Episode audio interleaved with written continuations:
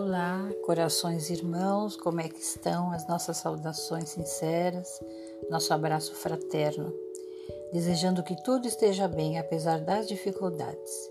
Hoje nós estamos trazendo do capítulo 16 do livro Evangelho segundo o Espiritismo, Servir a Deus e a Mamon. Quem nos traz a orientação é Lacordaire, Constantina, Argélia, 1863 desprendimento dos bens terrenos. Ele nos diz assim: Venho, meus irmãos, meus amigos, trazer-vos meu humilde auxílio para ajudar-vos a marchar corajosamente na via de aperfeiçoamento em que entrastes. Somos devedores uns dos outros. E somente por uma união sincera e fraternal entre os espíritos e os encarnados, a regeneração será possível. Vosso apego aos bens terrenos é um dos mais fortes entraves ao vosso adiantamento moral e espiritual.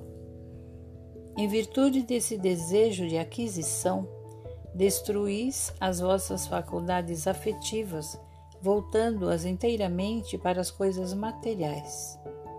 Sede sinceros.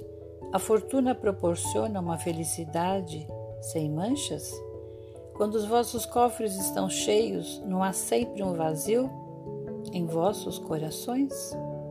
Compreendo que um homem que conquistou a fortuna por um trabalho constante e honrado experimente, por isso, uma satisfação, aliás, muito justa.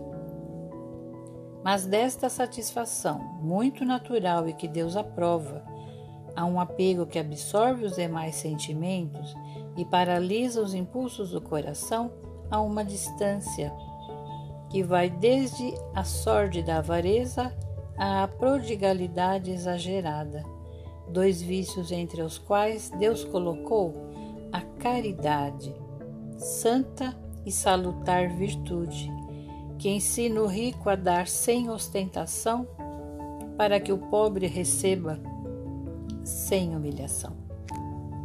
Lembremos-nos de que nada nos pertence na terra, nem sequer o nosso corpo, pois a morte nos despoja dele como de todos os bens materiais. Somos depositários e não proprietários. Não nos enganeis sobre isto. Deus vos emprestou e tereis de restituir. Mas ele vos empresta sob a condição de que pelo menos o supérfluo reverta para aqueles que não possuem o necessário. Então, meus amigos, aqui é apenas uns pequenos trechos tirados dessa orientação tão importante que a gente muitas vezes esquece, porque nós temos que pensar que nós podemos ter os, as riquezas, nada nos é impedido. Mas nós temos que pensar também no peso e no valor que nós damos aos bens materiais e aos bens espirituais.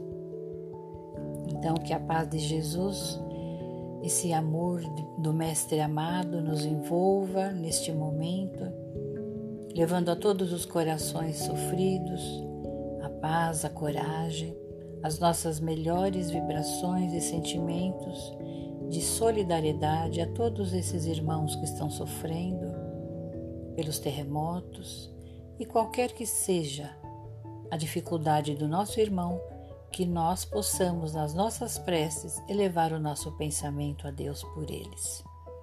Um grande abraço, fiquem na paz do Senhor e até breve, se Deus quiser.